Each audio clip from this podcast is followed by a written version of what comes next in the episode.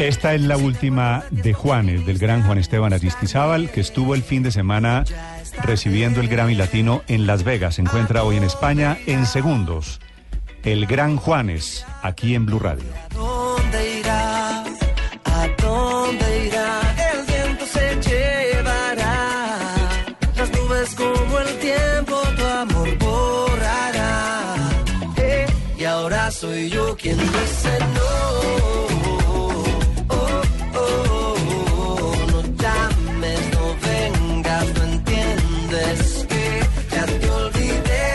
olvidé. Obstinadamente Juanes sigue haciendo su música, nada de reggaetón, poquita música urbana, sigue cantando en español y sigue ganando Grammys. Juanes, es un gusto tenerlo en Mañanas Blue. Bienvenido, muy buenos días. Buenos días, Néstor, Felipe, Paola, buenos días a toda la mesa, a todos los oyentes, encantado de saludarlos. ¿Cómo ¿Dó- están? ¿Dónde lo cojo hoy, hermano? En este momento estoy en Madrid. En España. Madrid. ¿Grabando? Estamos aquí porque, sí, grabando el, el show de La Voz, que soy coach ahí en La Voz, entonces estaré por aquí una semana más o menos. ¿Y graban cada cuánto en La Voz España? Y bueno, son ca- cada mes como una semana y media o así. Esta, esta vez me toca pues esta semana y después regreso en diciembre para terminar ya la- las finales hasta el 22 de diciembre. En Colombia La Voz ha sido un éxito muy impresionante. ¿En España también? Sí, aquí también nos ha ido muy bien. Yo estoy súper contento porque ha ido eh, primeros lugares de sintonía, así que súper contento con, con la experiencia. Juanes, tengo una duda, ¿cuántos son los Grammys, los latinos hasta ahora? Porque eh, 22, 23, 25, ¿usted me puede aclarar la cifra? Son 23 latinos y dos americanos. Ah, los 25 es con los dos gringos. Sí, exactamente. Bueno, felicitaciones. El último fue el, gracias, jueves gracias. por la noche, ¿no? Muy, muy, muy contento. Sí, el jueves por la noche fue la ceremonia y la verdad que quedé pues demasiado contento con los resultados y celebrando, celebrando. ¿Cómo fue la celebración? Pues bueno, la verdad que con mucha alegría estaba con, con mi esposa, con todos mis amigos, con todo el equipo con el que trabajamos. Y mm, no fue pues muy fuerte porque teníamos que madrugar otro día, pero, pero la verdad que con muchísima alegría de, de, de haber que, de que este trabajo haya sido reconocido pues con, por la academia y por los votantes. ¿Y hubo niños a bordo? No, no, no, es- los niños estaban en Miami en ese momento. Que me dicen que Dante le encantan eh, las celebraciones y el tapete rojo, ¿no? Ah, no, no, ese man le fascina, hermano. Ese man es una estrella ya, le ¿Cuá- encanta. ¿Cuántos años tiene Dante ya? Tiene ocho años. Ocho años, pero ese es el Ocho años. Juanes, Juanes chiquito, ¿no? Sí, pero pero update total, o sea, mejor dicho, 2.0. El ¿Qué canta- es qué canta Dante? Le, le encanta cantar, está en clases de guitarra eh, y le gustan mucho los carros, en fin, el man está muy feliz. Las niñas son mucho más discretas que Dante. Las niñas son más discretas, también están en clases de canto y de guitarra y de piano, tocan muy bien el piano, eh, les gusta mucho la música, la actuación, eh, pero son más discretas exactamente. Sí. Juanes, ¿qué está pasando con su con su carrera musical hoy? Porque yo veo con pues con mucho interés y me parece una gran experiencia, pero muy diferente a los demás, que usted sigue con su cuento, no muchas colaboraciones, no mucho reggaetón, ¿no? Sí, bueno, la carrera, la verdad estoy muy contento, en un momento muy especial, eh, con este álbum que me ha traído muchísimas alegrías, porque es un álbum al que yo realmente le, le aposté muchísimo al arte, pues de hecho es un álbum visual, casi que hicimos una película concretamente para presentar este álbum. Hemos estado tocando mucho en Centroamérica, en Chile, en Argentina, en Estados Unidos terminamos una gira hace poquito con Univision Radio y, y bueno, seguimos tocando hasta fin de este año. El otro año seguiremos también por los Estados Unidos, por Europa. Obviamente vamos para Colombia, si Dios quiere, el otro año. Pero muy contento, pues yo sigo en mi camino, digamos que no no me he metido por el por el lado del reggaetón aunque pues me gusta mucho no tengo ningún problema con, con el género pero no quiero pues digamos como quizá eh, desvirtuarme busca- buscando como como las tendencias y esto. O sea obviamente me dejo permear por algunas cosas de los ritmos y todo lo que está pasando actualmente pero sigo haciendo mi música como como como siempre. Las letras del reggaetón a usted que le gusta componer y que le para tantas bolas a la letra, las letras eh, poquito pasadas a veces de reggaetón, ¿cómo le parecen? Pues hombre, sí, es un poquito complicado porque yo tengo tres hijos, entonces cuando cuando escucho las canciones y cuando veo que mis hijos están escuchando eso, pues me preocupo. Y digo, ustedes saben lo que están cantando, por Dios, o sea, esto es, es muy fuerte. Pero yo también siento que, eso es un reflejo pues de la sociedad que tenemos, o sea que no es que sea como una ficción, digámoslo así, sino que también es como el reflejo de, de algo que pasa en las calles, pero realmente es difícil. Me inclino más por por eh, Residente, por ejemplo, por Calle 13, por este tipo de Portego Calderón y otros artistas de, de- del género que son realmente eh, pues increíblemente talentosos en sus letras y que tienen mensajes mucho más inteligentes y eso me, me, me gusta mucho. O sea, ¿las niñas cantan cuatro babies? No, no, no, no creo, no creo, no creo. No delante de mí. Sí. Eh, no, porque, porque es una de las barbaridades de escuchar una niña cantando, por ejemplo, esa letra en particular. No, No, es que es muy duro, muy duro. No, no, no. Imagínate uno como papá, pues ahí. No, no, no. Yo, Claro, yo que- por lo menos hago mi tarea de, Sí. de mostrarles lo- lo- los clásicos de la música, los Beatles, eh, Queen, eh, Led Zeppelin, o sea, eh, lo que más puedo, pues, o sea, pero, pero también ellos van escogiendo y van, van encontrando lo que les gusta, pero, a ver, yo veo que lo que les gusta mucho a ellos, por ejemplo, a, a mis nenes son, por ejemplo, Nicky Jam les encanta, escuchan todo el día Nicky Jam, Balvin, eh, ¿qué más? Carol G, algunas de Carol G, eh, Piso 21. Entonces por ahí pues yo veo- me quedo más tranquilo, Sí, sí. porque por lo menos veo que, que van escuchando algo que es más decente. Juanes, pero entonces usted es de la línea de, de Carlos Vives, en lo que tiene que ver, por ejemplo, con las letras de Maluma.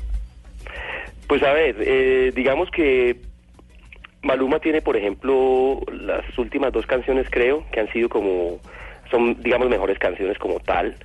Eh, pero de todas formas me parece un poquito complicado eso, pues como lo explicaba ahorita, por el tema de, de ser padre de familia y escucharlas a ellas cantar esas, esas letras, pues es un poquito más fuerte. Entonces no, no es que me, no es que me parezca bien, pero nada, Maluma es un chico que canta, que canta muy bien, o sea que está en- en- eh, ha hecho un esfuerzo muy, muy grande para para mejorar y, y- y todavía lo que le falta, pues además de que es un fenómeno, pero, pero sinceramente, pues eh, como padre de familia me preocupa un poco que mis hijos pues canten esas letras porque son muy fuertes. Sí, de acuerdo. Juanes, esa canción que usted cantó el jueves, hace tres días, en los Grammy Latino en Las Vegas, esa del suicidio, ¿qué historia tiene detrás?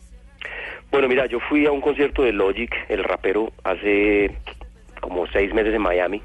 Fui a un concierto, conocí a, pues a, Bobby, él se llama Bobby, y la verdad que hicimos un buen clic, me encantó su concierto, fue impresionante. Y cuando yo me di cuenta pues de la historia de, de esta canción y lo que había detrás, realmente quedé muy impresionado porque no me imaginaba pues que una canción se volviera tan popular, pero que tuviera un mensaje tan, tan fuerte detrás y es la prevención del suicidio.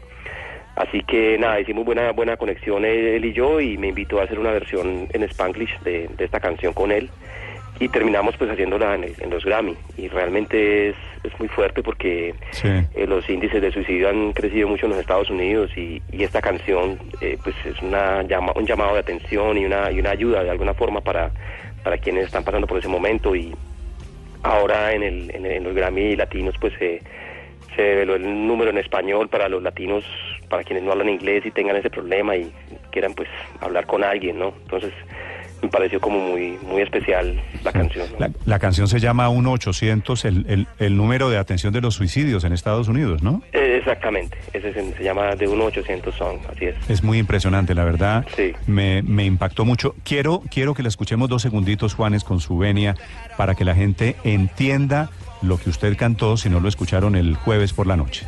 Vale. En este dolor buscando una señal. Siento que mi mente está una vida no tan real. Who can relate? I've been on the low, I've been taking my time. I feel like I'm out of my mind. It feels like my life ain't mine. Diga lo que va a pasar. Yo quiero verte volar. No te dejes caer. No te sientas mal.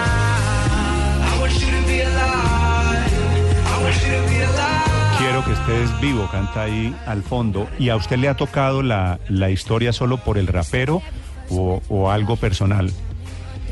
No, bueno, a mí me ha tocado solamente por el, por el rapero, pues por todo lo que he conocido. O sea, obviamente como ser humano, yo creo que en los momentos más oscuros de la vida uno a veces piensa, piensa en eso, pero jamás pues sería capaz yo de, de, de tomar una decisión así, sinceramente. Amo mucho la vida y amo mi familia. No, pero le y preguntaba que- no por usted, si- sino si algún amigo o alguien de su entorno.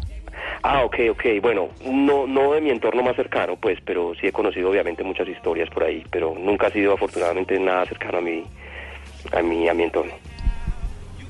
Sí, no debe ser fácil de todas maneras. Bueno, Juanes, habla usted precisamente ahora de, del Spanglish. ¿Con qué artista anglosajón le gustaría cantar y hacer un dueto? Eh, a ver, pues hay mucha música que me gusta, eh, digamos actualmente, eh, ¿qué te puedo decir? Déjame, yo pienso. Eh, yo soy muy fan de YouTube, por ejemplo, no es que sea lo más eh, eh, actual, pero me encanta YouTube, sinceramente, algún día me encantaría hacer algo con ellos o con, con Metallica, con Eminem, me encanta Eminem, eh, ¿qué más? Por ahí, yo creo. Mm. Eh, bueno, Bono estuvo en Colombia hace poco, ¿no? Y aquí estuvo comiendo, almorzando y estuvo muy relacionado con gente en Colombia, así que de pronto. Sí, bueno, eso me, me dio mucha alegría saber que YouTube estuvo en Colombia, maravilloso, maravilloso, y que, que estuvo tan cercano a la gente. Nunca se sabe uno qué puede pasar, pero, pero bueno, son, son cosas que van llegando con el momento y con el tiempo, y ojalá algún día se dé esa oportunidad. Ahí tuve la oportunidad de cantar con Mick Jagger, así que todo puede ser posible. Sí, sí, sí, sí. Juanes, ¿cuándo es la, la presentación, el pedacito de Colombia en la gira? Perdón, ¿cómo dices? ¿Que cuándo viene a Colombia en la gira? Ah, bueno, vamos a estar eh, el año entrante, en enero, eh, en el festival de... Ah, se me olvidó el nombre ahorita, hombre, pero, pero vamos a estar ahí en enero y después vamos a hacer algunos shows en Medellín y ojalá pues en Bogotá, en Cali, en la zona cafetera. Tengo unas ganas impresionantes de regresar a Colombia a tocar y, bueno, ojalá que ya pronto sea el año entrante. Mm, Me, me pregunta aquí una tuitera, me, me pide que le pregunte por el astronauta en mis planes son a Marte. Bueno, el astronauta se llama Javier, ese es un personaje que nos creamos para esta, para esta película, para el visual del disco, y es un astronauta colombiano que aterriza en Medellín concretamente y que está buscando a una diosa indígena que es el amor de su vida. Y básicamente esa es la temática pues de todo este, de todo este visual de este Mis planes son a Marte. Sí, Juanes, bueno, pues todos estamos siguiendo con atención la enfermedad de Shakira en las cuerdas vocales. ¿Ha usted tenido la oportunidad de hablar con ella, de saber cómo está, cómo se encuentra, o usted mismo ha padecido en algún momento una enfermedad similar? Bueno, lo único que sé es lo que ella ha puesto en sus redes, no, no, no, no sé más de la situación, pero pues en algún momento claro que he pasado, no, no por esa misma, digamos, eh, situación, pero, pero sí enfermarte de la voz es lo peor que le puede pasar a un cantante. Por eso aquel día le escribí ese mensaje, porque yo sé que eso es muy angustiante, o sea, vos como cantante no poder usar tu voz es algo que pff, genera mucha angustia, mucha, mucha, mucha tensión y más con una gira encima y con compromisos, es, es terrible pero bueno, al final eso es como un músculo, ¿me entiendes? Y es como algo que tiene uno que prepararse y, y practicar y estar siempre pues haciendo ejercicios porque si no te toma por sorpresa y te y te pasa lo mismo que a un futbolista cuando está en un partido. y Ah, se- pero ahí hay manera de evitar lo que le pasó a Shakira. Eh, bueno, yo creo que yo, yo creo que es con, con, con la técnica y con la práctica, ¿me entiendes? Yo pienso que eso puede ser lo que lo que lo que puede evitarse. Seguramente como estuvo tanto tiempo fuera del escenario, eh, pues por el tema de sus hijos y todo eso, quizá llegó a los ensayos eh, con mucha energía y con mucha constancia y pudo, pues, se pudo haber lastimado, ¿no? quién sabe uno, más la presión, es porque cuando tú estás cantando también la presión que tienes encima es muy fuerte. Entonces son, son muchas cosas que se pueden juntar, pero pero bueno, yo creo que ahora desearle una pronta recuperación. Claro, en eso estamos Seguramente va a llegar mucho más fuerte y mucho más mucho más eh, contenta para su gira pro- próximo año. Juanes, un gran abrazo desde Colombia. Felicitaciones por el Grammy, felicitaciones por, por los planes, por los discos, por los álbumes, por tantas cosas. Que le sigan pasando cosas buenas. Mil gracias a ustedes, un abrazo muy fuerte y los quiero mucho.